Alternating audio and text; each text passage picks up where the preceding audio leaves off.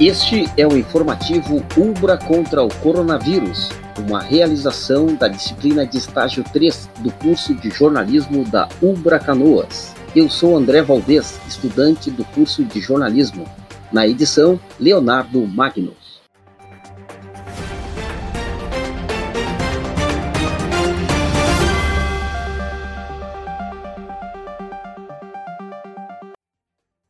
Mais de 6 mil aldeias indígenas já foram atendidas por equipes do Ministério da Saúde por meio da Secretaria Especial de Saúde Indígena. O órgão trabalhou na elaboração de documentos técnicos para melhor orientar a população indígena sobre as medidas de prevenção e de primeiros atendimentos no combate ao novo coronavírus.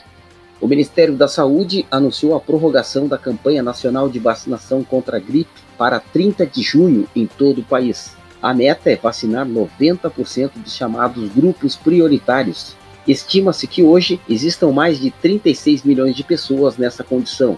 Desde o início da ação nacional, em 23 de março, mais de 50 milhões de pessoas já foram vacinadas. Cabe salientar que a vacina contra a influenza não tem eficácia contra o novo coronavírus mas poderá auxiliar os profissionais de saúde na exclusão do diagnóstico para o Covid-19, já que sintomas são semelhantes.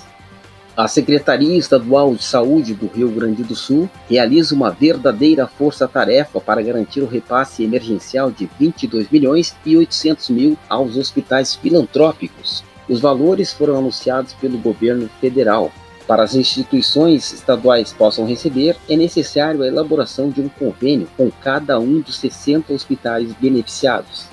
Assinado o convênio, em alguns dias o dinheiro deverá estar disponível para gestão hospitalar no combate ao novo coronavírus.